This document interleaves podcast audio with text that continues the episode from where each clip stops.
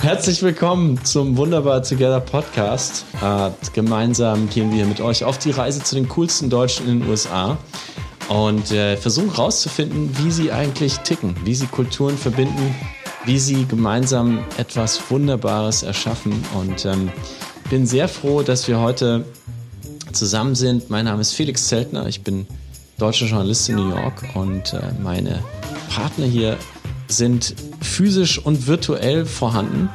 Ich freue mich erstmal, mein Co-Host Olli live aus Portugal zugeschaltet äh, hier zu erleben im Podcast. Äh, welcome back, Olli. Und, und ich höre auch irgendwelche portugiesischen Hundebellen im Hintergrund.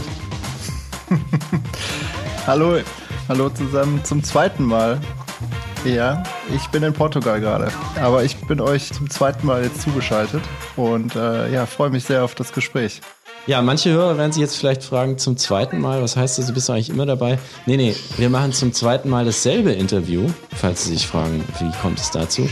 Naja, wissen Sie, manchmal, äh, wisst ihr, wenn man so sich mit viel Technik umgibt, dann äh, drückt man vielleicht auch mal den falschen Knopf und wir haben dieses Interview in, mit ganz viel Spaß und guter Stimmung ähm, vor ein paar Tagen schon mal aufgenommen, um dann festzustellen, dass die Aufnahme nicht verwendet werden kann. Ich glaube, es geht ein bisschen auf meine Kappe. Es geht aber auch ähm, darum, dass wir zum ersten Mal seit Januar wieder in einem echten Studio sind und so ein Studio selber zu fahren, selber zu bedienen, da habe ich mir auch ein bisschen schwer getan. Jetzt sind wir also zum zweiten Mal zusammen und wir haben das große Vergnügen, einen Gesprächspartner zu haben, der das äußerst mit äußerst professioneller Freundlichkeit äh, aufgenommen hat, diesen Fauxpas und gesagt hat, wisst ihr was, ich fliege jetzt sehr bald nach Deutschland, ich habe wirklich nicht viel Zeit, aber für euch nehme ich sie mir.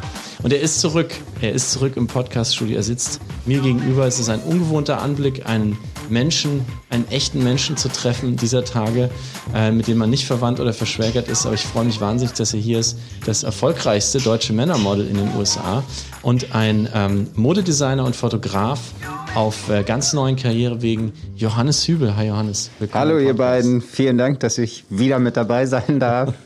ähm, wie du schon sagst, hatten wir eine lustige Unterhaltung vor zwei, drei Tagen und wir wiederholen das einfach heute. Und ja, freue mich mit euch beiden sprechen zu dürfen.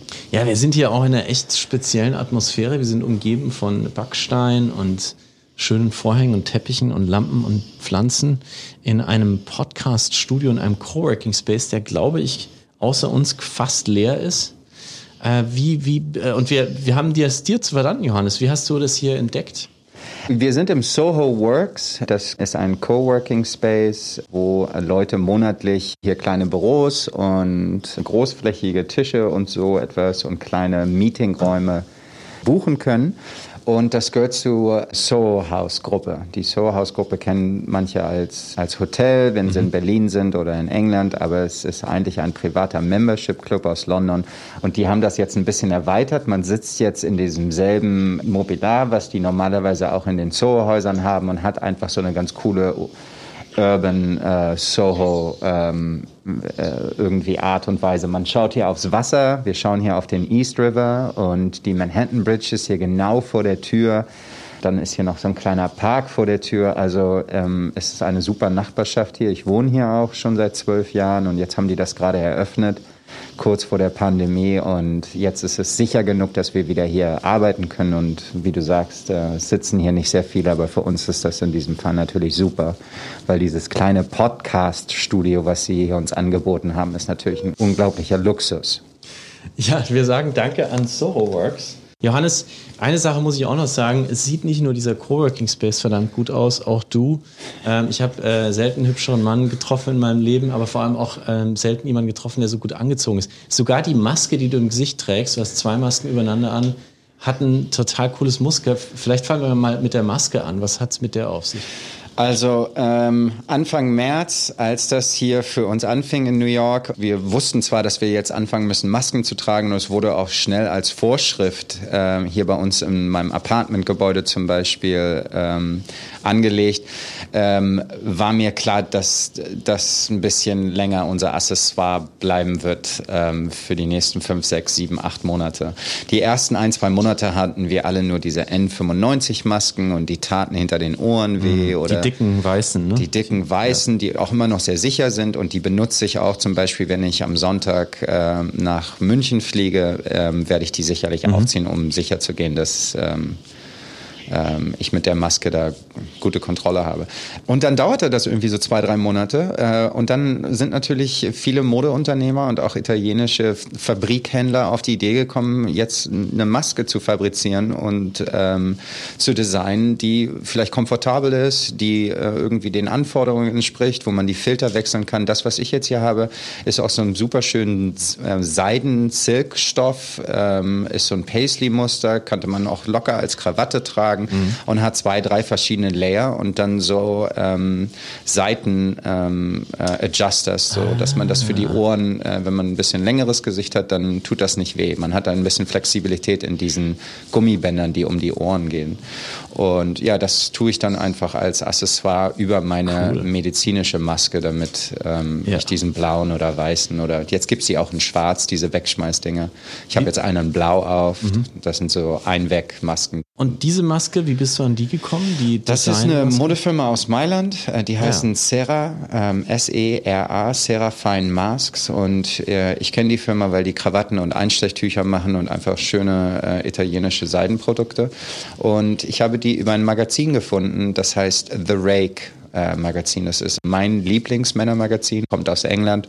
Und die haben eine eigene Online-Boutique und die haben das dann ähm, in ihrem News-Bulletin, E-Mail-Letter haben die das dann geschickt und ich fand das super und habe mir die bestellt. Und als ich in Mailand war, habe ich die Familie kennengelernt und dann waren die total dankbar darüber, dass Olivia und ich diese Masken so toll finden, weil wir zur Modenschauen halt viel fotografiert wurden auf dem Weg zur Modenschau oder während wir uns eine Show angeschaut haben und haben dann diese Masken aufgehabt und dann haben sie uns so 10, 15 verschiedene Paare geschickt und jetzt haben unsere Mütter auch so schöne Seidenmasken. Und um anzuschließen an die Klamotten, wie sieht's bei dir im Gesicht aus? Also was tust du da so jeden Tag als ja jemand, der, du hast kurz vor unserem Gespräch noch erzählt, du hast einen Job für Massimo Dutti jetzt anstehen. Also du bist wirklich auch, bist, muss bis auf die Pore alles passen.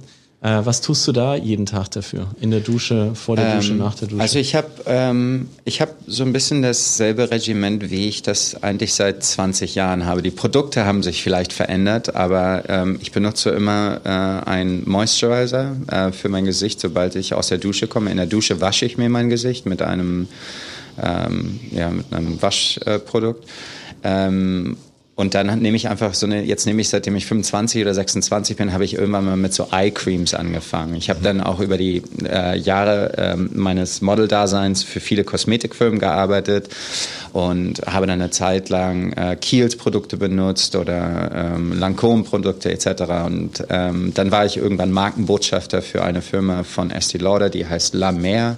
Ist ein ähm, super Produkt und äh, das ist, was ich jetzt in den letzten fünf, sechs Jahren benutzt habe bis ich äh, Teilhaber und Mitglied in einem in einer neuen Skincare-Marke wurde. Äh, zwei Freunde von mir aus England haben eine Luxury Grooming Brand aufgebaut, äh, die eigentlich Unisex ist, aber doch deutlicher den männlichen Markt ähm, anspricht. Und das sind dann sieben Produkte und da haben wir jetzt alles entwickelt, ähm, was so eine moderne Linie braucht. Da ist dann irgendwie ein Conditioner dabei, ein, ein Face Wash, ein Shampoo, Eye Cream, Moisturizer und so weiter. Und ein Produkt, was super ist, das heißt The Long Weekender.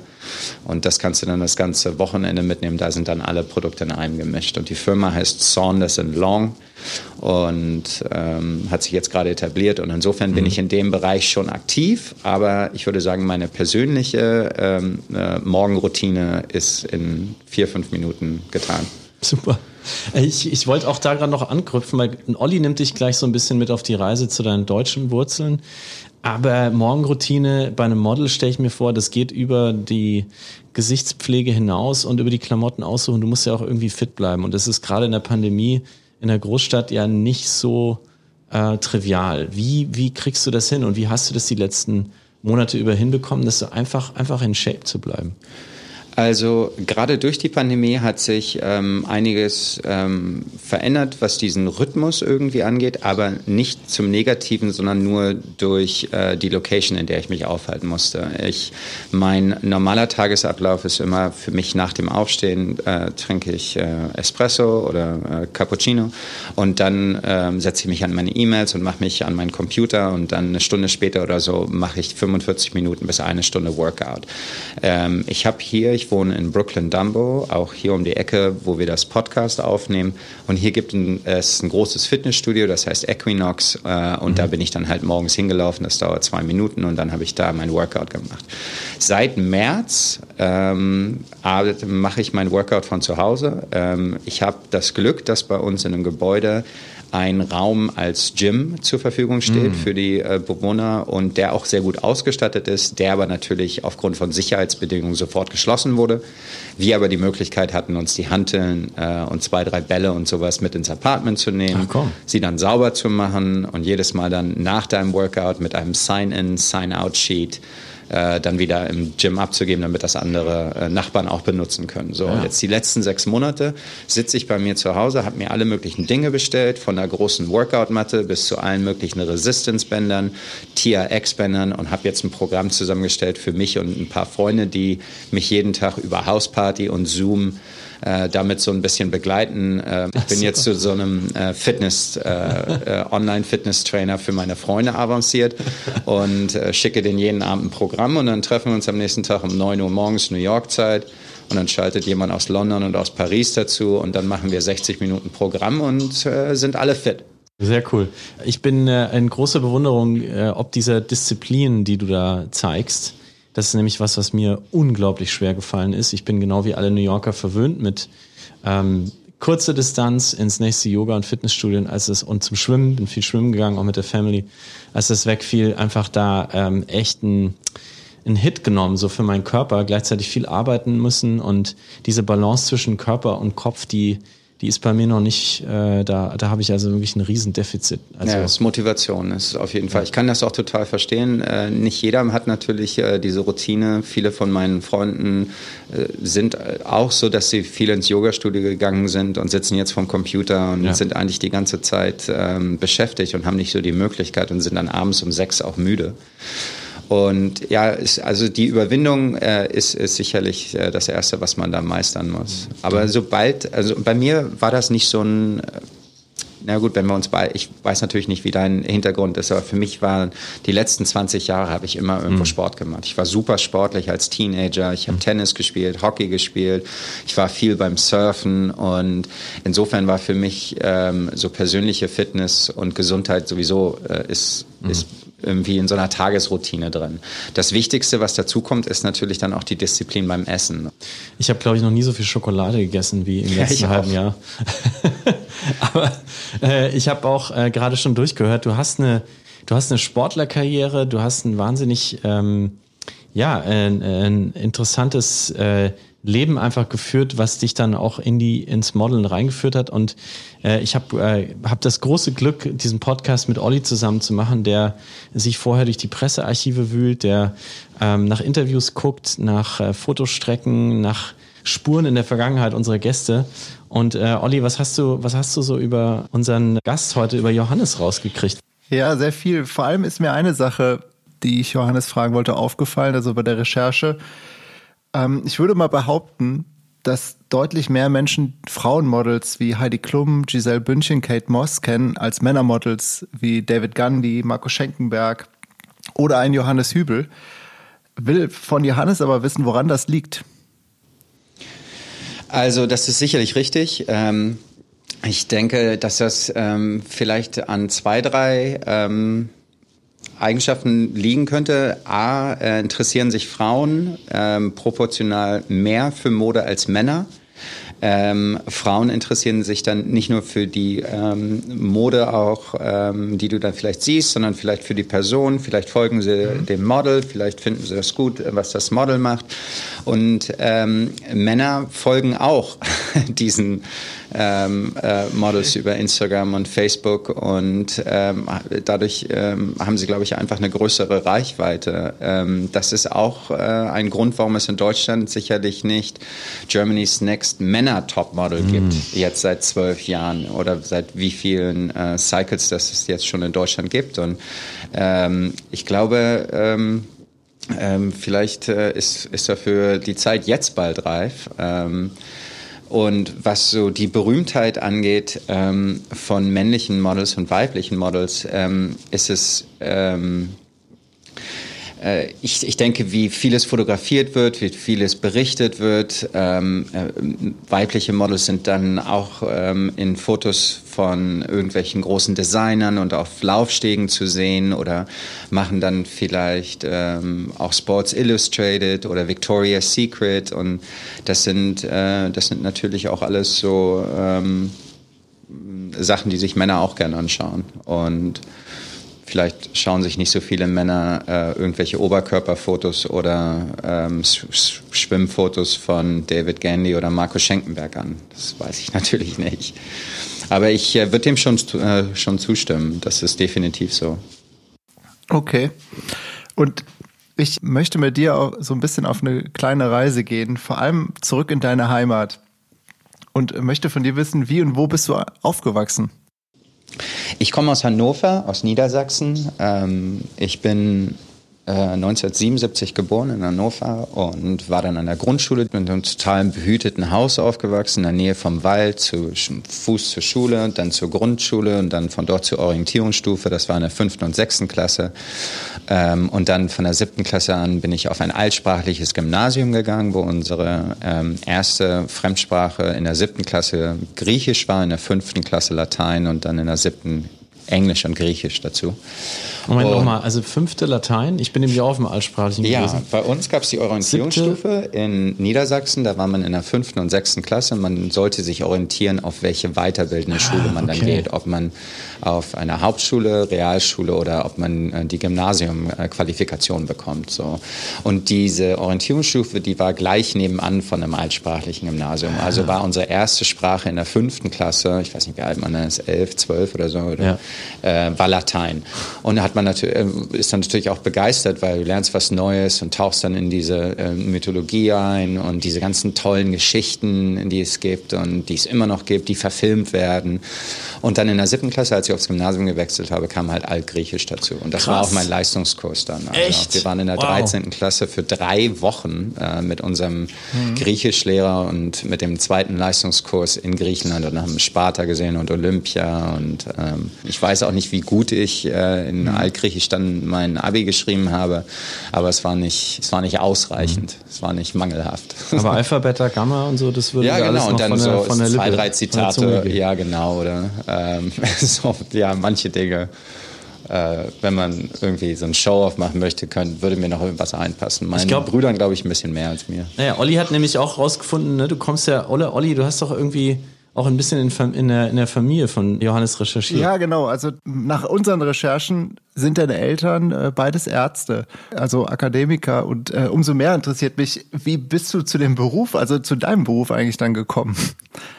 Ja, ich bin, äh, ich glaube, der Einzige, der bei uns in der Familie nicht äh, im also äh, in einem Beruf ist, ähm, was ich erlernt habe. Mein großer Bruder ist Philosoph ähm, und ähm, ist jetzt, glaube ich, äh, Professor an der Universität der Künste in Berlin und war vorher in Stuttgart und so weiter. Und mein jüngerer Bruder ist Neurologe, der war ganz lange an der Charité und ist jetzt gerade nach München gezogen. Hm. Und meine Eltern arbeiten beide nicht mehr, sind im Ruhestand, aber waren beides Ärzte, ja. Ähm, für mich nach der Schulzeit, als das mit 19 vorbei war, musste ich zur Bundeswehr und war zwischen Hannover und Hamburg meiner ähm, der nächsten Station, wo ich dann studiert habe, war ich in Lüneburg bei der Bundeswehr für zehn Monate. Und dann habe ich in Hamburg angefangen zu studieren, BWL zu studieren und hatte ähm, eigentlich auch äh, immer so die Aussichten, entweder in der Werbung, im Journalismus äh, zu arbeiten und zu sein. Und habe aber dadurch, dass ich ähm, mit 17 ähm, von meinen Eltern in der 11. Klasse, wo vieles wiederholt wurde, um auf die äh, Oberstufe, die 12. Klasse vorzubereiten, wurde ich, ähm, so wie mein großer Bruder zwei Jahre vorher, ins Internat geschickt nach ähm, Irland, außerhalb von Dublin. Und als ich da im Internat war, äh, um mein Englisch aufzubessern, ähm, hatte ich dann mal irgendwann an einem dieser Tage hatte ich die Möglichkeit, nach Dublin zu fahren mit einem Freund und wurde dann auf der Straße von einem Model Scout von der GQ, der englischen GQ und von einer großen äh, englischen Modelfirma angesprochen, ob ich nicht Teilnehmer an einem Modelwettbewerb werden möchte. Gesicht, Kleidung, was hat die angezogen? Haben die dir das gesagt? Also was fanden die an dir besonders? Also, keine Ahnung. Ich glaube, die Kleidung kann es nicht gewesen sein. Ich war 17. Äh, also ich weiß nicht, ob ich in meiner Schuluniform da war oder ob ich mich umgezogen das habe. Die blauen Augen. Äh, ja, ich weiß nicht. Vielleicht war ich schon groß genug oder so. Äh, ich war 17 und war, war vielleicht schon ausgewachsen. Ich bin jetzt 1,87. Vielleicht kam das auch schon noch ein Jahr später. Also es war einfach irgendwie pures, pures Glück. Und ich war dann in meiner Schulzeit im Internat in, äh, in Irland. Ist das so, dass du den ganzen Tag Schule hast und am Nachmittag auch Schule hast und nachmittags, wenn die Schule vorbei ist, man dann eine von den Aktivitäten da macht. Das war dann Rugby spielen, Cricket oder in meinem Fall äh, Feldhockey. Ähm, und dadurch, dass ich in meiner Schulzeit in Hannover für einen ähm, Tennisclub und Hockeyclub viel Hockey gespielt habe und erfolgreich Hockey gespielt habe, war das für mich total super. Ich hatte da sofort Anschluss zu dem Team. Die waren dankbar darüber, dass jemand da war, der irgendwie das Team gut arrangieren konnte. Ich glaube, dadurch, dass ich ähm, für Teenager, wenn man zweimal in der Woche dahin geht und dann am Wochenende Samstag, Sonntag Spiel hast, du spielst schon recht viel. Du hast dann noch extra Übungen etc. Also ich, ich war besser als die anderen Internatsschüler da. Insofern fanden die das natürlich ganz gut, dass ähm, jetzt äh, sie mhm. mehr Spiele gewonnen haben. Und dadurch hatte ich mehr Anschluss und hatte auch dann eine super Zeit. Und das war das erste Mal für mich, dass ich von Irland nach London geflogen bin, um an diesem Modelwettbewerb teilzunehmen mit 17. Ich erinnerte mich daran, dass der Headmaster von dem Internat angerufen werden musste von meiner Mutter. Das Telefon war ein Telefon, wie man das im Fernsehen kennt, äh, aus dem Gefängnis, wo sechs Leute sich anstellen, weil es ein Telefon äh, im Gang gab und jeder dann 10, 15 Minuten maximal Zeit hatte. Und dann musste ich meine Mutter anrufen, ihr das erzählen und sie meinte, ja, wenn du da begleitet wirst und dass alles irgendwie da jemand mitkommt, dann ist das doch wunderbar. Dann fahr da nach London und schau dir das an. Und dann habe ich an so einem Modelwettbewerb mitgemacht, nicht gewonnen, aber eine super Zeit in London gehabt, da auch wieder so ein, ein komplett neues Feld und Leben irgendwie kennengelernt für ein Wochenende. Das erste Mal erinnere ich mich, dass wir alle in, im selben Hotel waren und uns mit den äh, anderen Teilnehmern dann noch die Minibar leer getrunken haben. Also ähm, ich also erinnere mich da eigentlich ganz mit äh, schönen Gedanken zurück. Und dann musste ich zurück und habe dann die Oberstufe fertig gemacht an Hannover und wurde an eine Agentur in Hamburg weitergeleitet, die sich dann seit meinem 18. Lebensjahr ungefähr um mich gekümmert haben. Da bin ich immer noch. Das ist die Firma Promot in Hamburg, die heißt jetzt oh. PMA. Mhm. Ja, das war so die erste Zeit, wie ich dann in den Beruf gewechselt habe äh, und in meinen Semesterferien die Möglichkeit äh, hatte, ähm, viel irgendwie als Katalogmodel um die mhm. ganze Welt zu fliegen. Und ja, dann nach meiner Universitätszeit. Und für einen Studenten wahrscheinlich auch exorbitant viel Geld zu verdienen. Ja, also das, äh, das war natürlich ein absolutes Blessing, weil ähm, damals gab es dann auch noch so Buchungen, wo der Otto-Katalog äh, mich zehn Tage am Stück gebucht hat. Ähm, und dann bin ich von meinem Wohnort Hamburg nach Kapstadt geflogen und Kapstadt war der absolute Traum. Das war 1900. 98 oder 99, da waren nicht viele Touristen, da gab es keine Pauschaltouristen, da gab es keine Weintouren und äh, keine Zeitreisen und was es nicht alles gibt. Und ähm, also das war fantastisch alles, was ich da erleben konnte. Und ja, und die Tage wurden auch exorbitant im Vergleich zu anderen Studentenjobs natürlich bezahlt. Und insofern, ich, ähm, ich konnte mein Glück kaum fassen. Ja. Irgendwann bist du doch dann auch in äh, und das würde mich jetzt interessieren, vor allem in, in, die USA gekommen. Ich will wissen, wann war das und wie ist das geschehen? Also ähm, ich bin hier in die USA gezogen, als ich 26 war. Ich war da schon recht erfolgreich in Deutschland und in Europa als Model und hatte zum Beispiel ähm, 20, 30 Werbefilme irgendwie schon gemacht für Autos und für Haare und für Shampoo und Schwarzkopf und was es nicht alles gibt. Und hatte eine Agentin bei mir in dieser Agentur, die mir immer abgeraten hat, davon nach Amerika zu gehen. Die hat mir gesagt, das ist nichts für dich. Du bist Echt? da nicht der Richtige. Du bist nicht so ein Kampagnengesicht. Und das ist, vielleicht kommen wir da später auch noch drauf zu sprechen, dass also die teilweise Kommentare, was man sich als Model, Frau sicherlich genauso wie Männer anhören muss, ist, ist der absolute Wahnsinn. Müssen wir gar nicht später Leute, drauf kommen. Die, was, was, was, was ja, also Die haben ein? auch gar keine Berührungsängste, dir das so knallhart ins Gesicht zu sagen. Ist jetzt, die sagen nicht, jeder ein Aufsatz ist schlecht, schreib das nochmal, sondern die kritisieren dich halt und dein Äußeres. Und insofern muss man schon ein ganz gutes Selbstbewusstsein hatten. Und die hatte immer zu mir gesagt, nee, geh da mal nicht hin. Aber ich hatte dann trotzdem eine Agentur. Also es funktioniert immer so, dass man über ein Netzwerk von Agenturen weiterempfohlen wird. Das heißt, meine Agentur aus Hamburg hat Partneragenturen, mit denen sie viele Models aus austauschen für viele europäische und internationale Kunden und dann arbeiten die mit der Firma in Paris gut zusammen und mit der in London gut zusammen.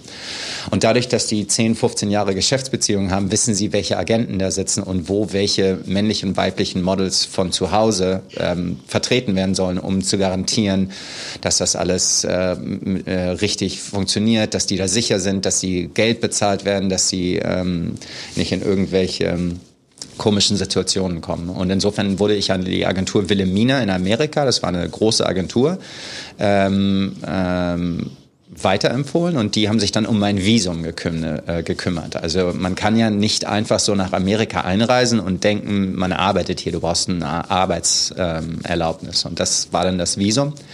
Und dadurch hat die Agentur natürlich auch, da unterschreibt man einen Vertrag, ich war dann 26 und habe einen Vertrag für drei Jahre unterschrieben. Die kümmern sich dann um das Visum, so dass man hier nach Amerika ziehen kann. Und dann bin ich mit zwei Koffern hier nach Amerika gezogen und hatte über eine Bekannte eine Wohnung in Brooklyn Heights das ist eine total schöne Nachbarschaft. Die ist zwei Straßen, also auch in Brooklyn. Man geht also über die Brooklyn Bridge rüber, hält sich rechts, also südlich. Und dann ist das so eine Nachbarschaft, die so ein bisschen aussieht wie Charlottenburg oder wie Hamburg, äh, Eppendorf oder wie München, Bogenhausen. Also richtig schön grün, große, tolle Brownstone-Gebäude, wie man das irgendwie aus dem Fernsehen kennt. Meine Mutter sagte zu mir, da wohnt Paul Auster um die Ecke, halt mal die Augen auf. Und dann laufen einem auch so ein, zwei bekannte Schauspieler ähm, ähm, dann um die Ecke und die sieht man dann häufiger. Also das war für mich so das erste ähm, New York-Erlebnis, äh, wie ich hier rübergezogen bin. Und dann habe ich einfach angefangen, den Beruf einfach mal auszuführen für zwei, drei Jahre. Aber wie, wie, also ich meine, du kommst aus dieser Arztfamilie, du warst auf dem altsprachigen Gymnasium, Hockeyspieler, ähm, dein, dein einer Bruder Philosoph, der andere Arzt. Also ich meine, wie, wie muss man sich das vorstellen? Wie haben deine, deine Eltern und vielleicht auch deine Kumpels reagiert, als du gesagt hast, ich, ich werde Model? Also ähm, am Anfang war das so, als ich ähm, 18, 19 war, ähm, da, ist, da ist nicht richtig viel passiert. Da habe ich mal für Neckermann gearbeitet, als ich in der 12. Klasse war und habe dann irgendwelche ähm, Kapuzenpullis angehabt und irgendwelche Skateboard-Fotos gemacht und für irgendwelche jungen Frauenzeitschriften. Äh, bei der Brigitte äh, war ich dann das Beiwerk zu den weiblichen Models. Und dann, als die Bundeswehrzeit vorbei war, wo ich auch kurze Haare hatte und mein, äh, mein mein täglicher Plan, da kommt man nicht raus. Wenn du bei der Bundeswehr ist, bist du in der Kaserne, kannst du nicht arbeiten. Samstag, Sonntag konnte ich keine Jobs machen. Insofern war das pausiert für zehn Monate. Und als ich nach Hamburg gezogen bin, wo auch meine Agentur vor Ort ist, fing das dann an, dass ich ähm, vielleicht nicht so viel ähm, äh, äh, Seminare hatte an einem Tag an der Uni und dann konnte ich nachmittags mhm. irgendwie mit meinem Roller zu einem Casting fahren für einen Job, der vielleicht am nächsten Tag ist.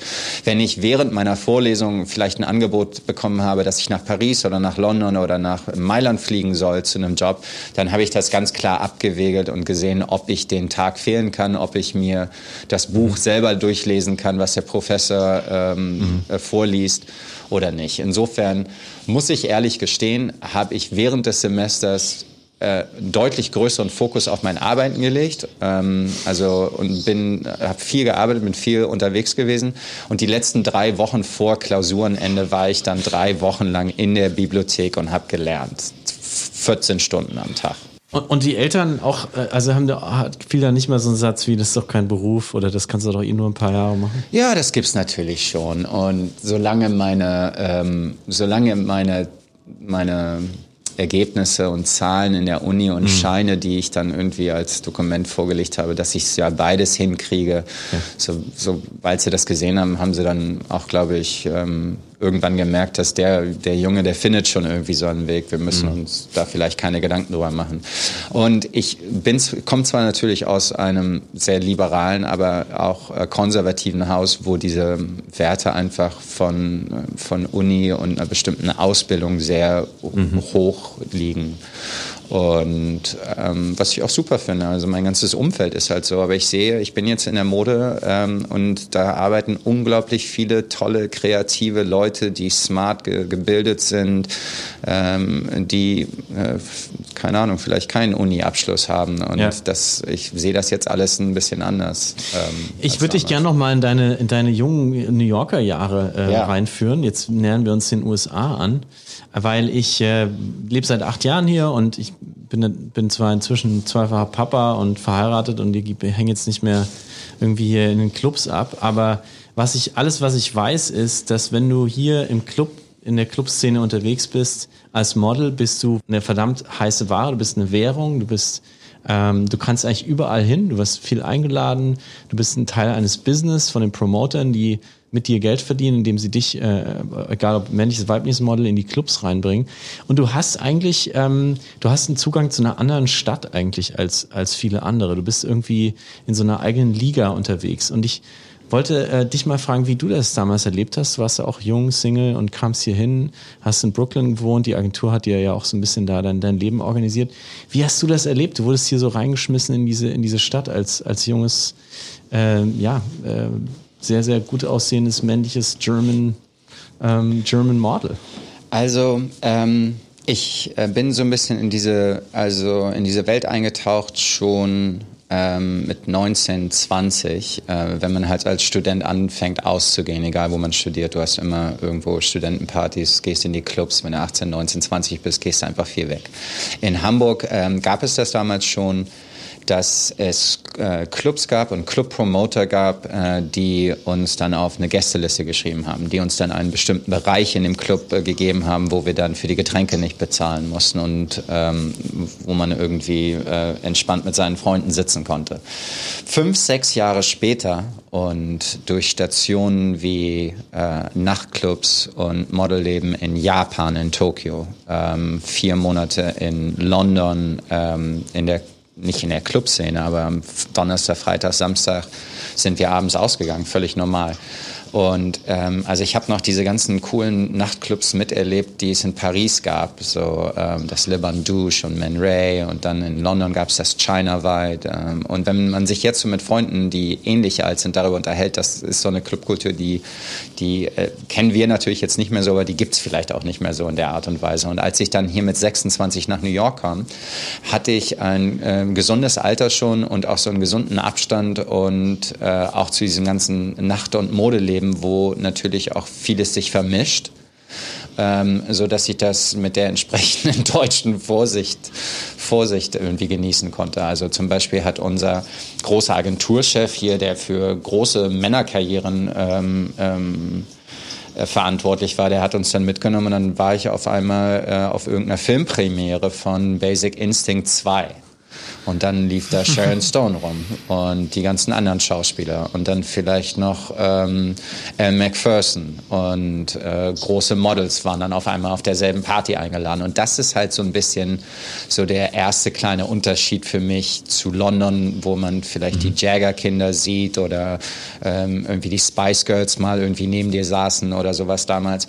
Aber hier in New York ist, ist es ist einfach ist ein anderes Level hier. Mhm. Ähm, und das war natürlich ähm, total aufregend und ich habe dann auch immer die lustigsten Geschichten erzählt und meine Brüder angerufen und Freunde angerufen und du glaubst nicht, was mir gerade passiert ist und du kannst dir nicht vorstellen, äh, mit wem ich äh, gerade äh, irgendwie noch eine Zigarette geraucht habe um 4 Uhr morgens und was der mir erzählt hat. Also es sind, also ich müsste eigentlich darüber irgendwann mal ein Buch schreiben. Mein großer so. Bruder sagt das immer zu mir. Mit du wem hast du denn Zigarette geraucht? Mit George Clooney und einer Freundin von mir und ähm, die, sie fand ihn ganz toll und er fand sie auch ganz toll. Und ähm, also alle. Du hast dich dann höflich. Äh, ja, der Laden war dann der, der Laden und die Situation war dann für mich geschlossen. Nein, also man erlebt hier einfach auch viele interessante, lustige Geschichten, aber du hast völlig recht. Ich wurde natürlich in so ein Umfeld, äh, ähm, wurde mir irgendwie aufgezeigt und hier ermöglicht, was wo vielleicht andere Leute nicht so schnell Zugang zu mhm. haben. Und als mich dann Freunde besucht haben, ich, also meine Freude ist immer nur so gut, wie ich sie teilen kann. Also immer nur, wenn ich meine Freunde oder meine Familie dabei habe, then it's a really good time. Mhm. Weil irgendwo zu sein, neben einer bekannten Person oder sich mit der mit fünf Minuten zu unterhalten, wenn du es keinem erzählen kannst oder keiner deiner Freunde irgendwie dabei ist, mit drüber lacht, dann ist das alles immer nur die Hälfte wert. Das sind auch so Dinge, die ich natürlich am Anfang hier vermisst habe, dass meine guten alten Studienfreunde und Freunde, die man aus der Schule kannte und jetzt auch schon 15 Jahre kennt, dass die dann halt nicht hier sind. Du musst dann halt neue Leute kennenlernen. Und ich habe da vielleicht auch einfach, weil ich so ein Typ bin und weil ich offen bin und äh, auch interessiert an anderen Leuten und keine Berührungsängste habe, habe ich jetzt ähm, äh, in New York also ein, ein ganz tolles ähm, Freundeskreis. Hattest du dann Promi-Dates auch? Mir wurde, also als ich hier angekommen bin und dann zu dieser Filmpremiere gegangen bin, äh, hat mir eine ähm, ähm, Society-Dame, die total lustig war, hat mir gesagt, pass auf, du würdest dich richtig gut mit meinem besten Freund Daniel ähm, verstehen. Und stellte mich dann ihrem besten schwulen Freund Daniel vor. Der war ist vielleicht zwei Jahre älter als ich und hat so dieselben Sachen erlebt und ist schwul mit seinem Freund seit zwölf Jahren zusammen und war lustig und ist so ein Unternehmer gewesen, äh, 32 oder 30 und hat immer viel Spaß gehabt. Und sein Boyfriend ist derjenige, der in New York alle Filmpremieren veranstaltet hat. So, hm, und durch diesen einen Abend äh, wurde ich dann auf einmal angeladen zu jeder anderen Filmpremiere.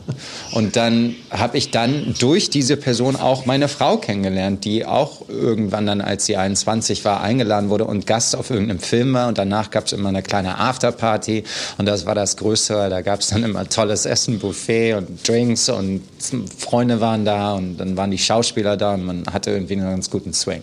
George Clooney. Und äh, Olivia Palermo, deine, äh, deine, der, deine Flamme damals, ja. die 21, du 29. 29. Was erzähl uns bitte den ersten Moment? Also ähm, sie ähm, sagt jetzt im Nachhinein, dass das erste Mal, dass wir uns getroffen haben, daran erinnert sie sich nicht. Aber ihr bester Freund erinnert sich sehr gut daran und erinnert sie dann auch immer.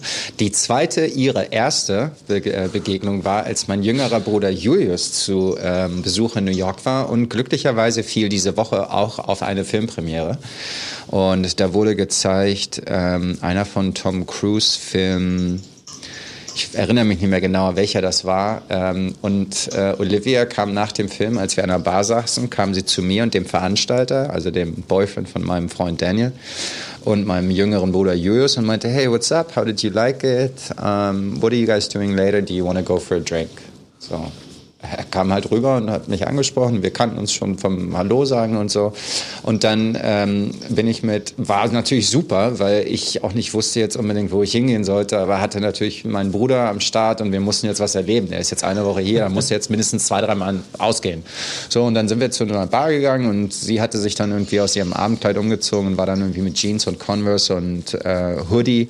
Saßen wir dann beim DJ, hinter dem DJ und nice. äh, haben uns dann da unterhalten und dann, ja, basically on the next day. Ähm, seitdem sind wir jetzt zusammen, also seit November 2017. Wow. Jetzt hast die, äh, ich habe ähm, eine Freundin, jetzt Frau, die auch in New York geboren ist, hat deutsche Eltern, aber die haben eben hier gelebt in den 80ern, als sie geboren ist und bin eigentlich auch wegen ihr hierher gekommen. Sie hat hier, die war die erste, die sozusagen dann wieder hierher kam und es war ihr großer Traum und ich, sie hat mich eigentlich mitge mitgenommen.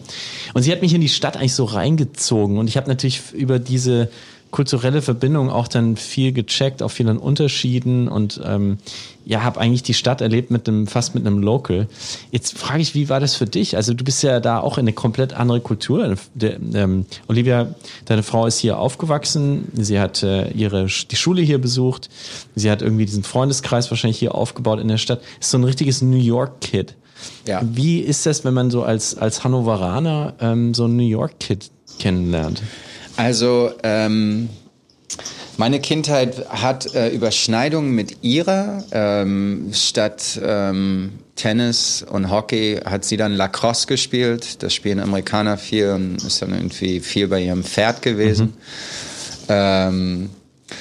Aber na klar, die gehen in New York zur Schule. Ja? Ähm, die werden dann irgendwie gefahren oder fahren dann mit dem gelben Schulbus irgendwie die Madison Avenue hoch zur 93. Straße, gehen dann zur Schule und dann werden sie von den Nannies abgeholt oder von irgendwelchen ähm, Leuten, die sich darum kümmern. Auf jeden Fall nicht von der Mutter oder vom Vater. Also man sieht das jetzt schon, viele Mütter holen ihre Kinder ab.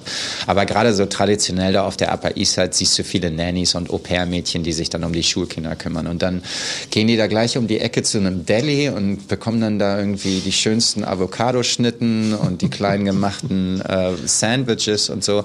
Das ist halt ein anderes Aufwachsen. Die laufen dann irgendwie an Gucci und, äh, und Prada vorbei und sehen halt natürlich genau, was in den Schaufenstern ist. Also ich war mit dem Fahrrad zur Schule in Hannover, gehe danach zum Tennisclub und dann mit dem Fahrrad nach Hause. Und als ich sie kennengelernt habe, war sie so jung, äh, also ich war 21, hat ihr gerade äh, an der New School, das ist Teil von der NYU, also sie war Studentin und ähm, hatte, hatte noch nicht so richtig viel mit Glamour und Mode zu tun, außer dass sie ähm, eingeladen war als coole New Yorkerin, junge New Yorkerin zu irgendwelchen Bällen und Wohltätigkeitsveranstaltungen und sowas gibt es ja hier recht viel. Und da werden die schnell von ihren Tanten oder von ihren Müttern über Beziehungen und Freunde eingeführt und dann sind das so die ersten Gesellschaftsdinger. Das ja. kennen wir aus Deutschland überhaupt gar nicht so. Ähm, ja, und so wie sie, ich habe drei Jahre in der Stadt gewohnt, als ich sie kennengelernt habe und ähm, die ersten Unterschiede waren dann natürlich so Familie, wie sie aufgewachsen sind und man teilt dann halt alles so, ja. Und dann sieht man natürlich auch so Habitus, äh, wie, weiß, was manche zum Frühstück essen in Amerika und, und welches, welches Fest wichtiger ist, Ostern ganz wichtig und Erntedankfest, das Thanksgiving super wichtig und an Weihnachten interessiert sich keiner. Und natürlich gibt es so kulturelle Unterschiede. Ähm, was äh, am auffälligsten war, ist, dass sie mich sofort in, äh, in, den, ähm, in die Familie irgendwie mit einbezogen hat und schwuppsdiwupps, ich eine Woche später schon auf dem 60. Geburtstag der Tante war und dann den Vater kennengelernt habe und die Mutter und die Tante und den Onkel und ich nach dieser einen Woche oder zwei Wochen äh, mir noch gar nicht so richtig sicher war, ob das äh, jetzt eine länger führende Beziehung wird oder nicht. Ja, jetzt sind wir seit 13 Jahren zusammen. Und ich glaube, um ehrlich zu sein, dadurch, dass ich drei Jahre vorher schon hier war, ähm, hatte ich eine ganz gute Beobachtung und äh, Gefühl, äh, wie Amerikaner sind, was denen wichtig ist, wie das Leben hier ist, wie die aufgewachsen sind, wie die lernen zum Beispiel, wie ihr soziales Umfeld als Teenager ist. Die sind den ganzen Tag in die Schule eingebunden, sind den ganzen Tag unterwegs. Die haben dann nicht so irgendwie, dass na, ab 14 Uhr mussten wir uns in Deutschland um uns selber kümmern man, wenn du Glück hattest, konntest du irgendwelche Aktivitäten machen. Ansonsten ähm, ja. gab es da kein Curriculum außerhalb der Schule. Und Insofern äh, gibt es da große Unterschiede, aber ich denke, dass sie durch mich als Deutscher und Europäer ähm, ähm, vielleicht deutlich mehr ab absorbiert hat. Ah ja. Also ähm, vom Reisen, Fliegen, ähm, also alle Dinge, die wir so kennen. Ähm. Sie ist ja auch extrem fleißig, also auch eine ganz hart arbeitende äh, Teil der, der, der Modebranche. Und sie ist ja auch eigentlich diejenige, die hier in den USA äh, inzwischen auch einen, einen, großen Namen hat, also eigentlich ein richtiger Star ist. Wer von euch beiden ähm, verdient eigentlich mehr? Sie.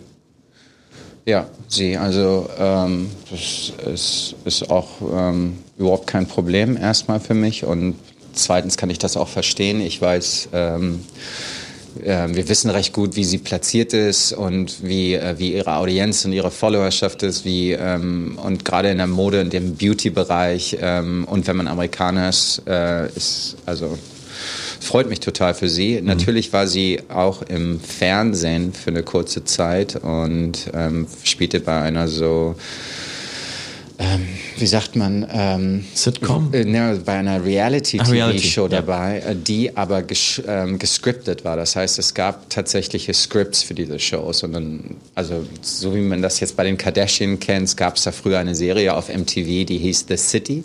Und da wurden vier junge Leute irgendwie gefilmt über einen Zeitraum von einem Jahr und dann wurde es auf MTV ausgestrahlt. Und die eine war eine Assistentin bei Diane von Fürstenberg, eine Designerin, und die nächste hat bei dem L-Magazin gearbeitet. Und dann haben sie einfach die Kameras da drauf gehalten. Und das ist eine, natürlich eine große Reichweite hier und auch gerade in der, in der Demographic, die das schauen von 15 bis 25 oder 30. Und das hat sicherlich auch ein äh, bisschen geholfen. Ähm, und ähm, ja, wir sind natürlich auch in unterschiedlichen Bereichen. Wir haben große Überschneidungen. Ich mache Fotografie auch. Das heißt, ich werde häufig gefragt, ob ich sie fotografieren kann für irgendwelche speziellen Projekte. Mhm.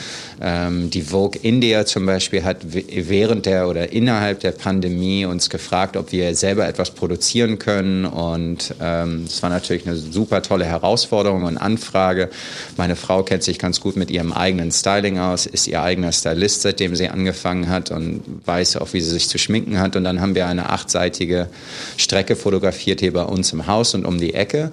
Und insofern haben wir schöne Überschneidungen, aber ähm, Männermode äh, ist, ist noch nicht da angelangt, wo die Frauenmode ist. Ein mhm. unglaublich wachsender Markt und aber so ist das. Halt. Wie merk, äh, merkst du das auch, wenn du mit ihr vor die Tür gehst? Ja, also ähm, erstmal ist es so, dass ich mich äh, als Ehemann und Gentleman sowieso äh, gar nicht in den Vordergrund drängeln möchte.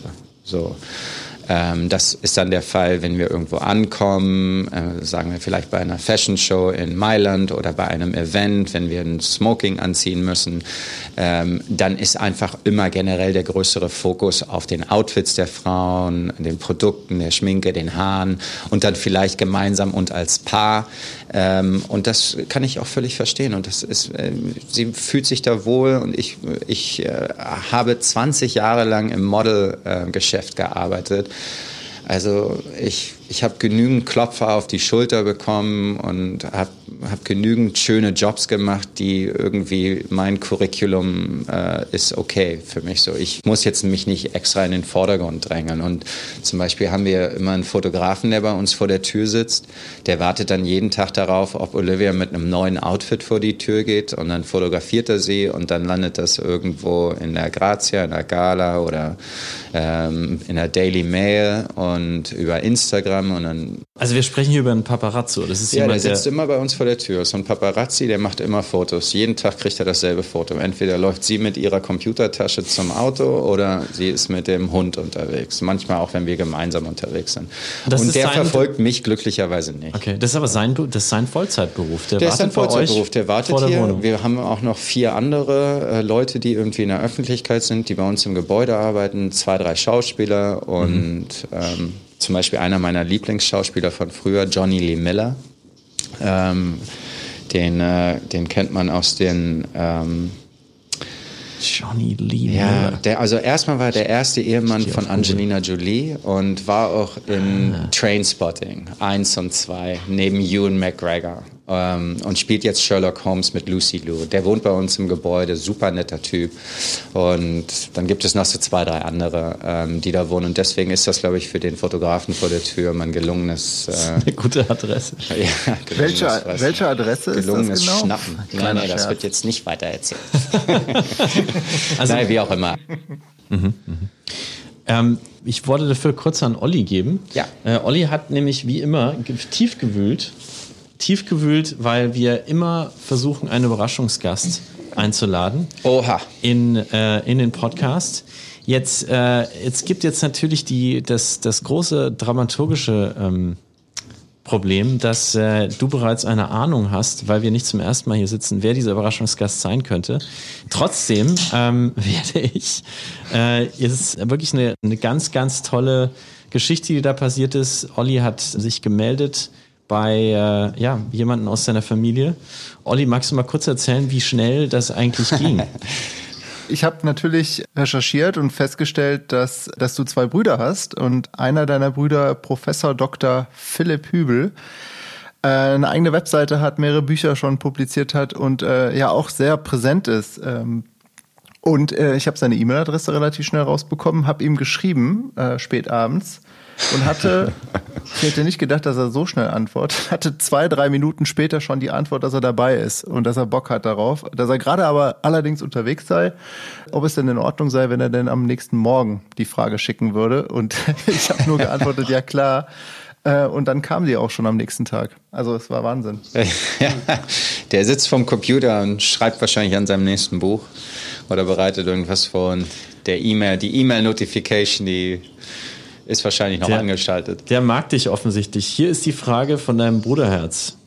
Wahrscheinlich hast du die Frage schon oft gehört, aber mir ist aufgefallen, dass ich dich noch nie gefragt habe, was vermisst du eigentlich am meisten von deiner Heimat, wenn du in New York bist? Und wenn wir schon dabei sind, umgekehrt, wenn du dann in Europa bist oder in Deutschland, was vermisst du am meisten oder was fehlt dir von deinem Leben in New York?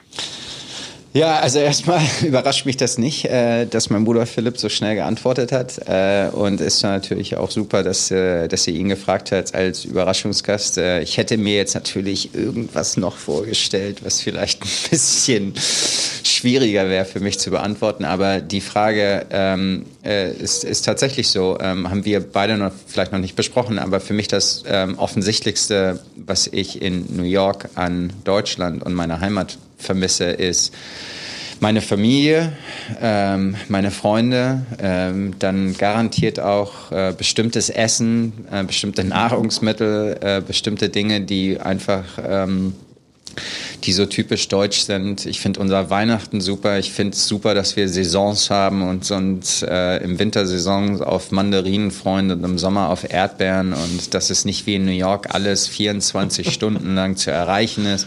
Und wenn ich das ganze Jahr über irgendwelche Tropenfrüchte essen möchte, dann fliegen die hier aus Florida äh, über Nacht ein und am nächsten Tag hat man sie. Du magst also, dass es Sachen nicht gibt in Deutschland? Um es nochmal ja, zu verstehen. weil man das ja. irgendwie äh, eine andere Wertschätzung dafür ja, hat. Okay. Also wenn ich jetzt nach Deutschland komme, äh, dann gibt es da bestimmt Walnüsse äh, auf den Tischen langsam schon und das entsprechende Gebäck und das gibt's hier sicherlich alles auch.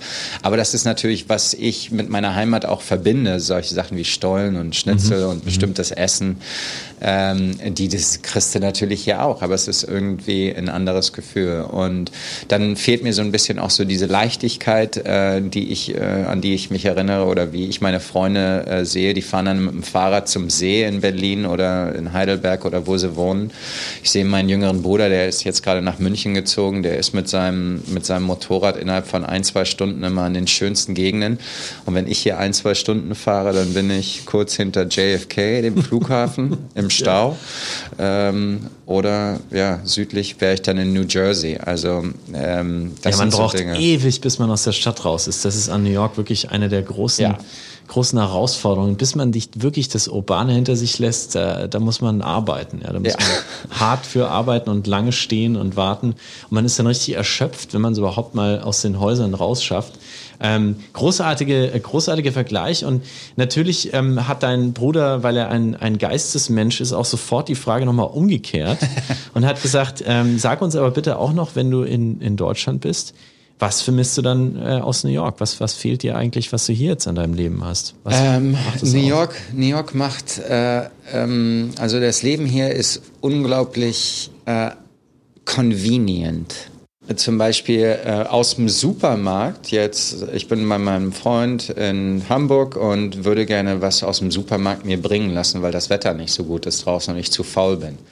Hier äh, rufe ich den Supermarkt an oder gehe auf eine App dafür und dann innerhalb von 25 bis 30 Minuten sind die Dinge bei mir delivered zu Hause, weil es hier einfach äh, so viele Delivery Person People gibt, Personen gibt, äh, die äh, ähm, das äh, dir sofort nach Hause bringen. Also ähm, es ist jetzt nicht so, dass ich das unglaublich vermisse, weil ja auch gerade äh, die ähm, das mal zu pausieren und mal wieder zu sich daran zu erinnern, wie das in anderen Ländern ist oder wie es zu Hause ist. Also zum Beispiel in Frankreich sind manche Dinge katastrophal, aber sind trotzdem, äh, Paris ist trotzdem eine super schöne Stadt.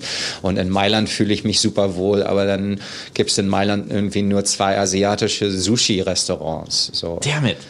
Ja. also ähm, New York hat so ein bisschen das, das immer alles zu jeder Zeit mhm. erreichbar ist, kaufbar ist, machbar ist, kannst zum Sport gehen 24 Stunden und ähm, das haben wir natürlich in Deutschland nicht. Und wenn ich dann halt auch in Deutschland da bin, ist es vielleicht auch mal ganz schön, so dieses Sonntagsgefühl zu haben, wo wirklich alles zu ist. Mhm. Das, das gibt es ja hier nicht. Ja, ja. Das Sonntagsgefühl ist halt, also, ähm, alles ist ja trotzdem offen. Bevor Olli dich in die Zukunft nimmt von deiner Branche, wollte ich dich dazu auch noch was fragen zu der, ja quasi zu deinem, zu deinem Leben in, in den USA, weil ähm, es gibt gerade schon viele, die weggehen. Viele auch aus New York, die halt echt so Globalisten sind wie du auch, die auf verschiedenen Kontinenten gelebt haben und die sagen, irgendwie ähm, ist viel von dem, was ich eigentlich an New York so schätzen gelernt habe, ist gerade nicht da. Das kommt vielleicht auch nur zu Teilen zurück. Ich hab, bin vielleicht eh schon so ein bisschen am überlegen, ich haue ab, ich gehe in Vorort oder ich gehe in das Land oder in den Erdteil, wo ich früher gewohnt habe. Wie ist das, äh, wie ist das bei dir so? Viel hat natürlich auch mit der politischen Situation zu tun. Wir nehmen diesen Podcast auf ganz kurz vor der Wahl. Ähm, aber wie generell ist dein Gefühl gegenüber bleiben oder gehen? Ähm, das ist zum Beispiel auch nochmal eine ganz gute Anknüpfung an das, was, worüber wir gerade gesprochen haben. Wenn ich in Deutschland bin, was ich auf keinen Fall vermisse, ist das amerikanische Nachrichtenfernsehen. Mhm. Ähm, wenn ich in Deutschland die Tagesthemen oder so oder die Tagesschau schaue, ähm, dann ist das so eine angenehme Atmosphäre. Da sind nicht 25 verschiedene äh, Informationen auf dem Bildschirm. Da läuft kein Nachrichtenticker durch. Da schreien sich die Nachrichtensprecher nicht mit irgendwelchen Gästen an. Also die das heißt nur Gundula Gause ganz alleine und genau. sagt. Und es unterbricht ja. keiner. Äh, ähm, heute Abend ist äh, die nächste Debatte und ähm, jetzt ist durch die Presse gegangen, dass das Mikrofon der Opponenten, also wenn äh, Vice President Biden spricht, ist das Mikrofon von Präsident Trump abgeschaltet. Also äh, solche Sachen müssen die sich hier überlegen, äh, damit die sich gegenseitig aussprechen äh, können, lassen können. Also was ich nicht vermisse, wenn ich in Deutschland bin, ist das amerikanische Fernsehen. Und äh, das ist sicherlich auch ähm, zu einem bestimmten äh, Teil ähm, der Hintergrund meines Gedankens auch, vielleicht jetzt mal nach 15, 16 Jahren wieder mhm. nach Europa zu ziehen. Ich habe das ähm, vielleicht seit zwei, drei Jahren so im Kopf. Das liegt äh, daran, äh, an der Länge der Zeit, an der ich hier war, das, was ich machen möchte, dass mein Geschäft ähm, größtenteils in Europa ist, ähm, dass ich auch meine Familie häufiger sehen möchte und einfach, ähm, um diese Distanzen abzukürzen, dann lieber meine ähm, mein Apartment nach England, nach London verlegen würde, um dann von dort aus zu reisen. Also ähm, vor der Pandemie war ich äh, das halbe Jahr über irgendwo unterwegs und bin dann die anderen 180 Tage hier in New York gewesen und ähm, dafür äh, könnte ich mir auch überlegen, ob ich äh, dann vielleicht New York äh, einfach lieber besuche und bei Freunden oder im Hotel oder bei Familie von Olivia dann übernachte, wenn wir mal ähm, den Umzug nach London ähm, wagen sollten. Nicht so sehr, also vielleicht auch ein bisschen das politische Klima. Ähm, es war also auch eine unglaublich anstrengende Zeit hier in der Pandemie und ähm, im engen Austausch mit Freunden und Familie, die in Deutschland und in Europa wohnen, haben wir dann auch einfach gesehen in New York, ähm, wie schlecht wir hier einfach dran waren äh, mit den Informationen, den Nachrichten, wie es gehandhabt wurde. Mhm. Und dann aber auch schnell gesehen, wie erstaunlich äh, die New Yorker sich dann fast wie Deutsche ähm, dann daran gehalten haben und New York dann nach der nach den größten Infektionszahlen dann die vielleicht schnellste äh, Kurierungsphase irgendwie hinter sich hatte und das und den Virus richtig super in den Griff bekommen haben und wir hier in New York uns auch so ein bisschen äh, da selber auf die Schulter klopfen können, dass man auf sich und auf äh, seine Mitbürger irgendwie aufgepasst hat und hier teilweise in Nachbarschaften 100 Prozent Maske getragen wurde.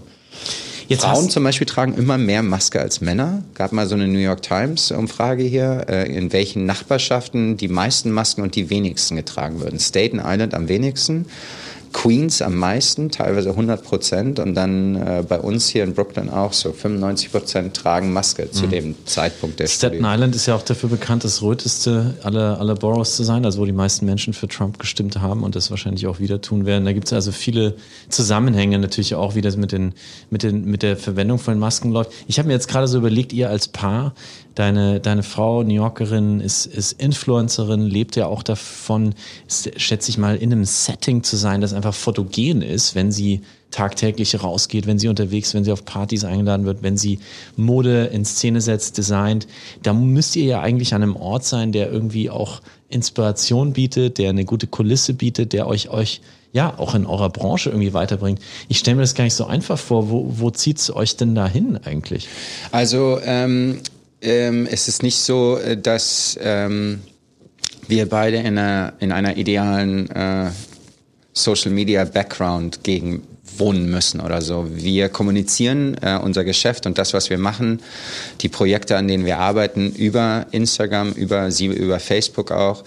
Ähm, und natürlich war das in den vier Monaten, in denen wir hier waren, auch etwas äh, limitierend, was äh, Inspirationsquellen angeht. In unserem Geschäft ist es einfach sehr wichtig, dass, oder war es einfach sehr wichtig und ist es jetzt auch immer noch, hat es gezeigt, als wir im September dann auf die äh, Mailänder Shows fahren konnten, wie viel das auch wirklich so von unserem kreativen ähm, äh, Umfeld wir das einfach brauchen, ähm, mhm.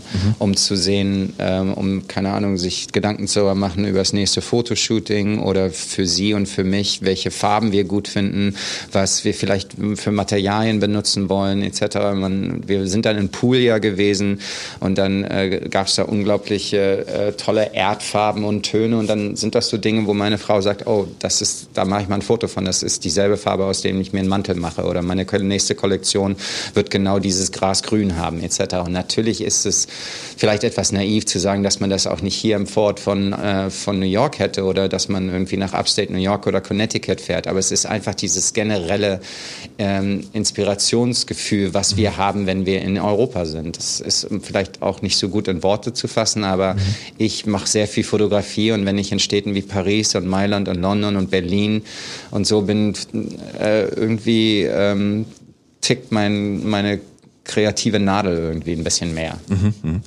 Du hast gerade schon angesprochen, also du machst Fotografie und ähm, Olivia hat ja, also mit ihrem Account, ich glaube, sie hat 6,5 Millionen Follower fast auf Instagram alleine, wird das ja wahrscheinlich nicht mehr alleine machen, sondern die hat sicher Leute um sich rum, die das steuern, oder? Also und du ja, bist genau. aber nach wie vor self-made. Genau, also ähm, bei ihr ist es so, ähm, Olivia hat vor der Pandemie ähm, äh, hat sie ihren äh, ihre e ihre Online-Boutique, ihren äh, Online-Shop hat sie äh, neu gelauncht. Da konntest du dann alle möglichen Spezialprodukte und extra Collaborations und Exclusive Deals konntest du von bekannten äh, Modefirmen, die sie vertreten hat, dort kaufen und hat ihre eigene Kollektion dann auch produziert und dort über die Internetseite und über äh, andere Kaufhäuser verkauft. Und dann kam die Pandemie dazwischen und konnte einiges einfach nicht produziert werden. Äh, ja. Und wir waren als äh, Selbstständige in der Mode auch so ein bisschen darauf angewiesen, was man jetzt, wo man arbeiten kann, was man machen kann, welcher Kunde vielleicht einen anruft, an welchen Kunden wir rangehen können. Bestimmte Geschäftsfelder, so wie äh, der, das Beauty-Segment ist dann unglaublich gewachsen und dann äh, Casual Wear, also viele Leute haben dann keine Anzüge gekauft und Blazer und Krawatten, sondern mehr T-Shirts und Sweatshirts und vielleicht Cashmere Loungewear und man sah dann halt, wie sich der Fokus Fokus ähm, verändert hat. Und wir mussten dann einfach natürlich auch adaptieren. Bei ihr ist es so, dass sie ein Team dahinter hat, weil da viele Parameter sind, die einfach gemanagt werden müssen. Das sind dann zeitliche ähm, Restriktionen, die sie hat. Dann ist das ein unglaublicher Aufwand. Das sieht vielleicht manches alles äh, auch entspannt und äh, natürlich aus, aber manche Dinge haben natürlich auch Produktionsaufwand. Wie viele Menschen arbeiten für Olivia? Sie, also vor der Pandemie waren es zwölf, glaube ich, und jetzt sind es sechs. Wow. Okay, und du hast du hast eine Agentin, Agentin? Also ich habe Agenten in verschiedenen Ländern. Äh, mhm. meine Hauptagentur ist in äh, Berlin und in London ähm, und äh, jedes äh, einkommende Geschäft wird dann erstmal von mir bearbeitet und dann an die Agentur weitergegeben mhm. und dann kümmert sich da ein Manager und die kümmern sich dann um meine Design-Kollaborationen. Also ich habe jetzt ähm, meine eigene zwölfteilige ähm, Kollektion rausgebracht mit einer englischen Firma, die heißt Fresco Ball Carioca. Und die hat äh, brasilianische Hintergründe und machen Resortwear und haben eigentlich sonst nur ähm, Bermudas und T-Shirts und Leinenshirts gemacht und wollten jetzt zum ersten Mal auch so ein bisschen ähm, sich äh, verbreitern und haben Blazer äh, beauftragt von mir. Und dadurch, dass ich mich im Mode- und im Schneidergeschäft so ganz gut auskenne und auch schon ähm, da äh, zwei, drei Dinge erprobt habe, habe ich jetzt meine erste Kollektion rausgegeben und ähm, die haben wir vor der Pandemie ähm, produziert und die musste dann einfach sechs Monate zum Beispiel verschoben werden. Also bei uns wurde deutlich mehr verschoben und ja. wir waren jetzt fünf Monate lang pausiert. Wow. Ja, wir haben, äh, ist, ist ein perfekter ähm, äh, Start eigentlich für den letzten Teil des Interviews, weil Olli hat sich natürlich auch mit deiner Branche beschäftigt. Du hast gerade gesagt, du gehst neue Wege. Ähm, Olli, ähm, äh, du hast ja auch viel dich damit beschäftigt, wie es mit der Mode insgesamt weitergeht. Bin gespannt, welche Fragen du für Johannes ausgegraben hast. Ja, vor allem interessiert mich, da, dadurch, dass Johannes schon mehr als die Hälfte seines Lebens im Geschäft ist, also eine in der Modelszene oder Modeszene unglaublich lange Zeit. Ähm, Würde mich interessieren, wie hast du es geschafft, über Jahrzehnte weg im Geschäft ganz oben zu bleiben und was ist dein Erfolgsrezept? Ähm, meine letzten 20 Jahre sind vielleicht so drei, vier verschiedene Phasen. Äh, die erste Phase, äh, Anfang meiner 20er, als ich studiert habe, habe ich äh, habe ich in Europa viel gearbeitet, habe Werbespots gemacht und Katalog und ähm, so Marco Polo Kampagnen und sowas. Und dann bin ich mit äh, Ende 20 nach Amerika und habe dann sozusagen das Modelgeschäft einfach mal international ähm, erkundet und bin dann äh, die nächsten drei, mhm. vier Jahre richtig viel um die Welt geflogen, habe richtig viel in Amerika gearbeitet und äh, bin dann ähm, dadurch, dass ich ein, meinen Schneider mit 28 in Hamburg kennengelernt habe. Der wurde mir von einem äh, Schulfreund vorgestellt, der schon sechs Jahre vorher mit Anfang 20 sich da Anzüge hat machen lassen. Und äh, der hat mir den vorgestellt und so ent, entwickelte sich so ein bisschen mein, ähm, mein, ähm, mein, meine Vorlieben für Männermode. Ich habe zu demselben Zeitpunkt sehr viel für Hugo Boss gearbeitet und die hatten einen Designer ähm, für ihre Exklusivlinie, die hieß Selection Hugo Boss Selection damals. Habe mit dem sehr viel an den Lookbooks und an den Shows zusammengearbeitet und habe dadurch auch nochmal sehr viel über Männermode und über Proportionen äh, und äh, Stoffteile und, und, also das ganze System äh, Männerschneiderei gelernt. Und ähm, dann mit Mitte 30, ähm, als ich dann nicht die Modenschauen äh, irgendwie, als ich selber über den Moden, äh, über den Laufsteg gelaufen bin, sondern eingeladen wurde von den Marken von Ferragamo und Etro und Giorgio Armani etc., ähm, mir die Shows anzuschauen und als deren Gast dort in der Front Row zu sitzen, entwickelte sich so ein bisschen ähm, das, äh, der nächste Abschnitt. Mhm.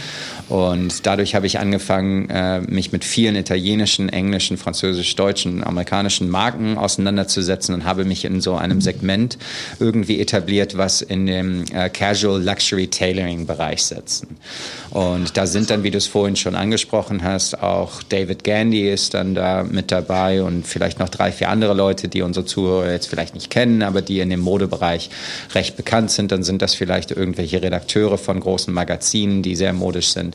Und das war so ein bisschen äh, dann vielleicht ähm, der, äh, der wichtigste Wendepunkt, als ich gesehen habe, dass äh, mein persönliches Interesse an Mode nicht nur ähm, ist, dass ich die Klamotten gerne anziehe und vielleicht dann von Kunden dafür bezahlt werde, sondern dass ich ähm, äh, irgendwann mein eigenes Label machen möchte, um einfach ähm, meine Art und Weise oder meine Interpretation von Stil ähm, einem Kunden und ähm, vielleicht meinen Käufern zu zeigen. Mhm.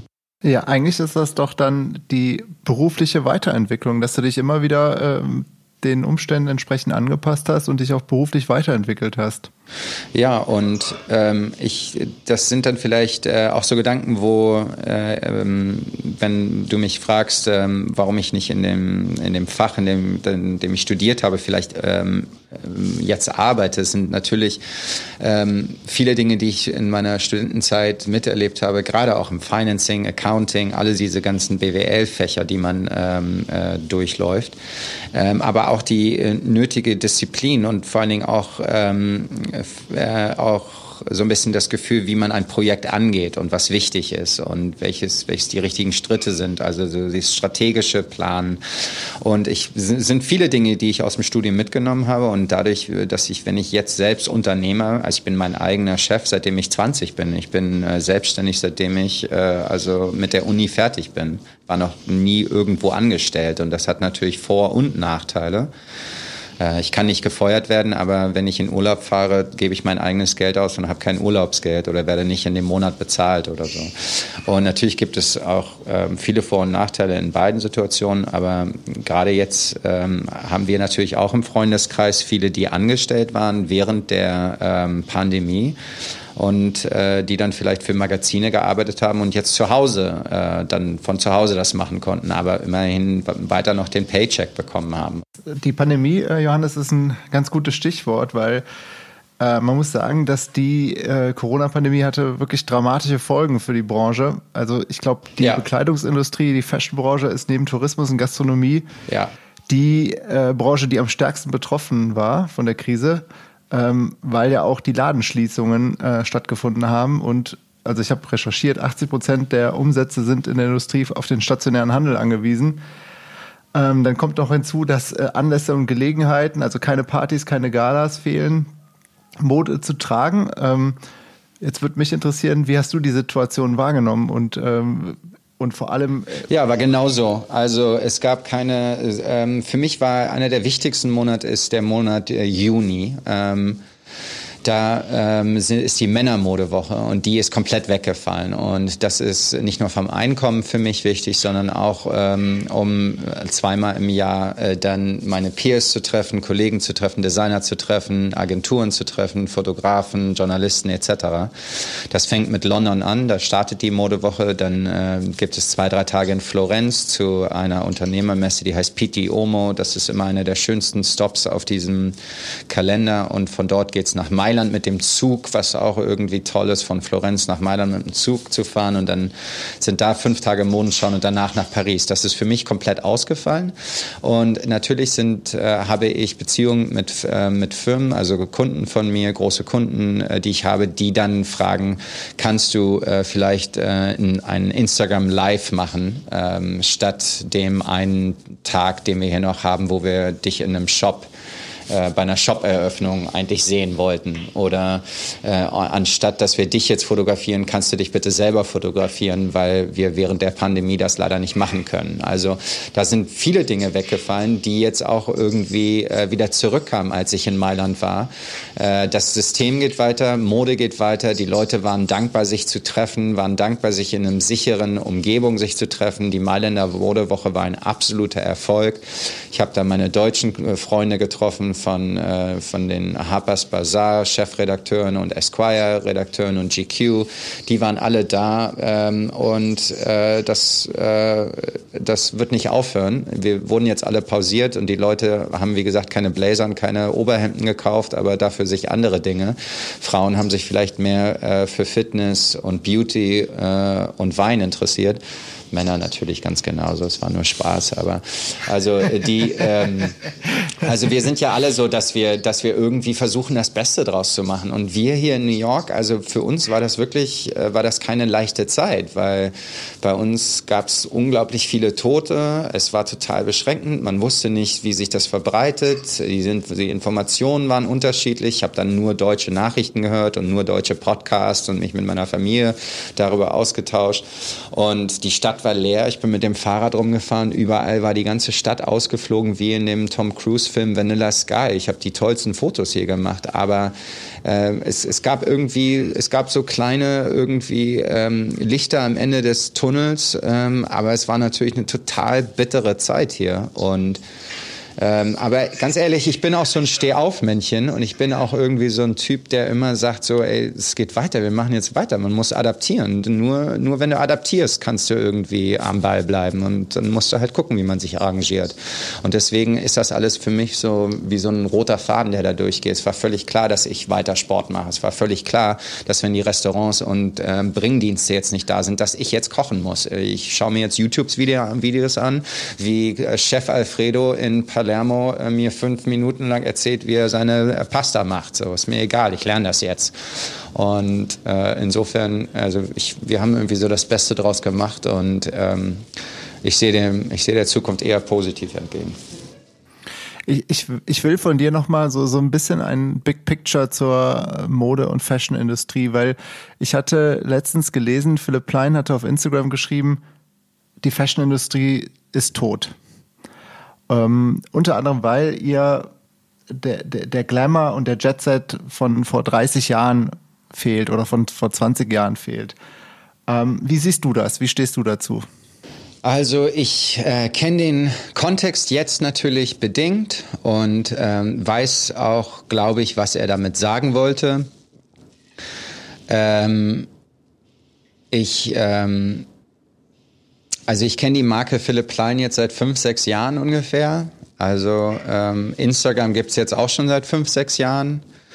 Ähm, ähm, also wenn er sagt, dass die glamourösen Zeiten vorbei sind, dass die vor 20, 30 Jahren gab, das lag natürlich auch daran, dass die Bilderstattung eine ganz andere war. Ja, da waren dann irgendwie Fotografen, die jetzt Künstler sind, so wie Pigozzi, die waren dann mit dabei bei irgendwelchen bekannten Bällen und Modenschauen und Backstage und bei irgendwelchen Modenschauen und haben das dann fotografiert. Jetzt siehst du alles im Überdruss und Übermaß über äh, Instagram, TikTok, äh, Snapchat, wo auch immer du dich bewegst. Und dadurch, dass es so ein Oversharing gibt, auch in diesem Bereich und auch vielleicht gerade in der Zielgruppe, äh, die ähm, Philipp Klein selber anspricht und ähm, ist das sicherlich was anderes wie vor 20, 25 Jahren. Jetzt wird halt alles immer dokumentiert. Und natürlich gab es weniger Models früher und man kannte wahrscheinlich die ganzen weiblichen Models alle mit Vornamen und die ganzen Peter Lindbergh Models wie Naomi, Campbell, Naomi Kate und Moss, Cindy Claudia und Schiffer. Claudia, genau, und Nadja und man kannte die alle. Und jetzt gibt es deutlich mehr. Aber ich sag dir, ähm, die äh, Top-Fotografen, Casting-Agenten oder Agenturchefs, die können dir jetzt auch die Top 15, 20 Frauen sagen. Und vielleicht sind die dann nicht mehr so im Vordergrund äh, und nicht mehr irgendwie im, äh, in, der, in der täglichen Presse, aber ähm, vielleicht ist das auch ganz gut so, weil es dadurch A, vielleicht ein bisschen demokratischer geworden ist äh, und Es ist natürlich auch viel weniger mysteriös, oder? Weil einfach jeder sein Phone in der Hand hat und eigentlich jeder Genau, nur sein das ist es Instagram eigentlich. Bedient, oder? Wie, wie siehst du das? Ja, genau das ist das eigentlich, was ich damit sagen wollte. Also, ähm, wie gesagt, die, Be die Berichterstattung, wenn man jetzt diese tollen Fotos sieht von, von irgendwelchen Partys, Linda Evangelista, wie sie mit George Michael irgendwo in London sind, das gibt es jetzt sicherlich auch. Nur heutzutage ist es so, ich sag dir, das Glamouröseste ist immer das, was die Leute draus machen, wenn sie sich die Bilder anschauen. Wenn ich jetzt zu einem Vogue-Dinner in Italien gehe und da ist das Ganze ausgesucht und wir sind auch total dankbar und froh und toll da zu sein, weil man immer nicht weiß, mit wem man dann am Abend sich unterhält, wen man trifft, was sich vielleicht daraus ergibt. Aber ich sag dir, ganz häufig ist es auch so, dass die vermeintlichen jetzigen Topmodels alle an ihren Telefonen sitzen, Selfies machen, texten, schreiben, bearbeiten und so ein bisschen der, äh, der Spaß auch äh, vorbei ist. Die haben natürlich auch alle Angst, dass jetzt jeder Fotos von ihnen macht in irgendwelchen Situationen, die nicht so angenehm sind. Äh, jetzt kannst, sind die Kameras so gut, das siehst du gar nicht, wenn du fotografiert wirst. Ja, wenn du früher irgendwie, vielleicht meint er das auch mit dem Glamour, das ist vorbei. Wenn du früher in einer Disco nach den Mailänder Shows irgendwie saßt und dann wusstest du, dass du fotografiert wirst, weil das Blitzlicht angeht. So. Und das gibt's jetzt natürlich auch nicht. Also ich möchte da auch nicht allzu viel Zeit drauf verbringen, ähm, was Philipp Klein ähm, äh, über Glamour denkt. Äh, Auch in Deutschland, New York. Philipp Klein. Ach, der wohnt auch in New York? Ich glaube schon, ja. Ach, das wusste ich nicht. Ich dachte, er ist in Europa. hat noch eine irgendwo. Wohnung Ich bin auf jeden Fall der Meinung, dass Mode nicht tot ist. Äh, Glamour ist immer das, was du selber draus machst. Äh, ich fühle mich manchmal auch ganz glamourös mit meinem Kaffee in meinem Bademantel morgens. Und insofern, äh, ich bin wie gesagt positiv. ähm, danke, Johannes. Und Olli, du hast, äh, wir sind fast, fast am Ende angekommen. Olli hat ähm, in seiner gewohnten Art und Weise ein Schnellfeuer-Quiz für dich zusammengestellt, das er jetzt auf dich abfeuert, Johannes. Wir haben noch zwei Minuten zusammen und eine davon verwenden wir auf unser Rapid Fire. Olli. Genau, zwei Begriffe und du wählst einen davon. Ich starte mit New York City oder London? New York City. New York City oder Mailand? New York City. Oh, da hat er gewankelt. Ja.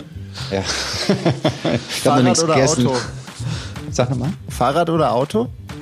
Fahrrad oder Auto äh, ist Fahrrad, aber wie hier angesprochen, Auto ist ganz wichtig für die Distanzen und ich fahre jetzt ein elektrisches Auto. Insofern, ich schwenke doch zu Auto. Tesla. Ja, Tesla. Fantastisches Auto. Sushi oder Pasta? Pasta. Vegan oder nicht vegan? Nicht vegan.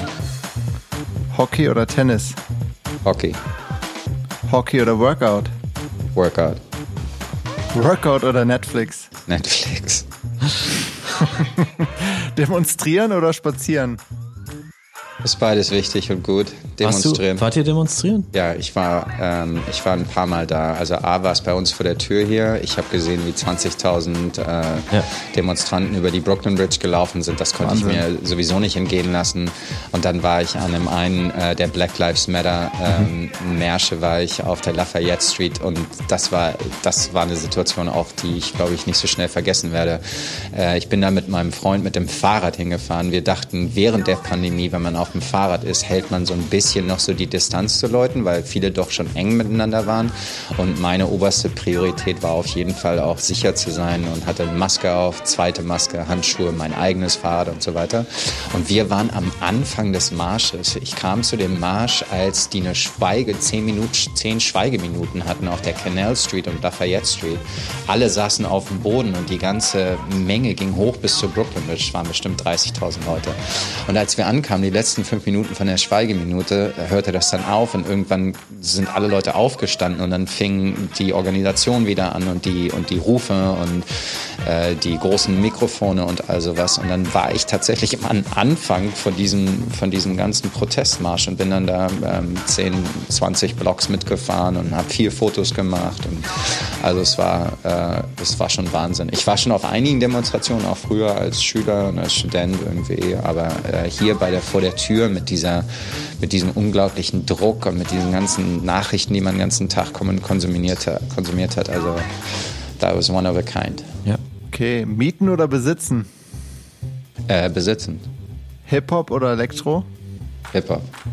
Haus am Strand oder Apartment in der Stadt? Haus am Strand. Work hard oder play hard? Work hard. Dein Arbeitsstil, Vertrauen oder Kontrolle? Vertrauen. Perfektionist oder better done than perfect? Perfektionist. Frühaufsteher oder Nachteule? Nachteule. Hm. Instagram oder TikTok? Instagram. Vogue oder GQ? GQ. Brief oder E-Mail? E-Mail. Telefonat oder Sprachnachricht? Telefonat. Mailand Fashion Show oder New York Fashion Show? Mailand Fashion Show. Gucci oder Louis Vuitton? Neither. Was ist wichtiger, gute Schuhe oder gutes Hemd? Gute Schuhe. Oh, okay. Das Laufsteg oder Shooting? Uh, shooting. Donatella Versace oder Giorgio Armani? Giorgio. Wer ist der bessere Auftraggeber? Italienische Modemarke oder eine französische Modemarke? Hm. Italienisch. Okay, das war's. Danke, Olli. Ich sehe euch schon in Mailand. Äh, das war, da waren sehr viele versteckte Hinweise dabei. Äh, und wir haben natürlich wie immer die letzte Frage hier für unseren Gast Johannes Hübel, der sich viel, viel Zeit genommen hat und viele Anrufe weggedrückt hat, während er mit uns gesprochen hat. Johannes, uh, give us your playlist. Was ist der Song, uh, den wir für dich einspielen dürfen? Und die Frage ist wie immer, welcher Song uh, macht dich glücklich? Which song makes you feel wunderbar? Also, ähm, der Song äh, heißt This Feeling von der englischen DJ-Gruppe Faceless, die wir aus den 90ern kennen. Die haben einen neuen, äh, neuen Radio-Edit rausgebracht mit einem englischen Rapper, der heißt Sully Breaks und Nathan. Ähm, der Song heißt The Feeling und ähm, spiegelte so ein bisschen irgendwie das wieder. Ich habe den entdeckt irgendwann im, im, Mai, Juni oder so und äh, nicht nur die Beats, die Lyrics, alles passte irgendwie zusammen zu dem Gefühl, wo ich das erste Mal nach der Pandemie nach Europa konnte, äh, meine zwei ältesten Schulfreunde in Mallorca getroffen habe für ein langes Wochenende und wir einfach so eine Playlist hatte, die so das ähm, Gefühl so am besten beschrieben hat, wenn der Song jetzt kommt. Ähm, vielleicht verstehen das manche, können das manche nachvollziehen.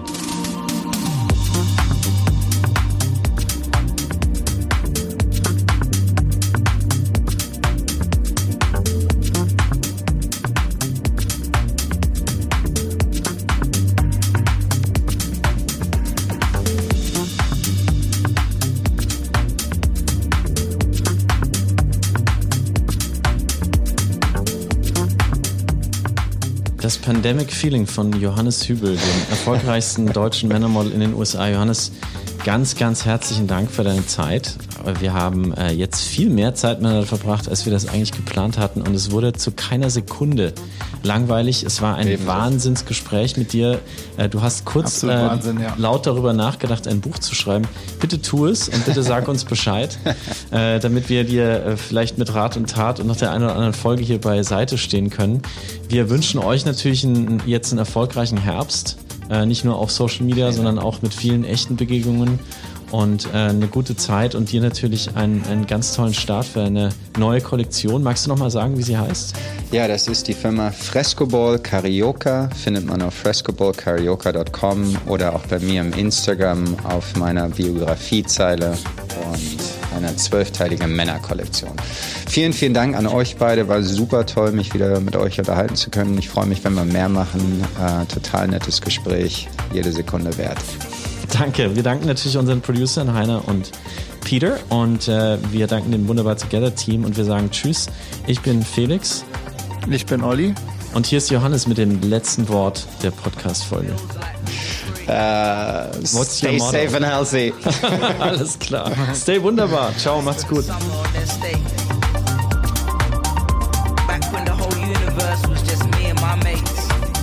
Hoping for a new adventure every time our phones would vibrate. Feels like summertime sex. Feels like being 18 and getting that.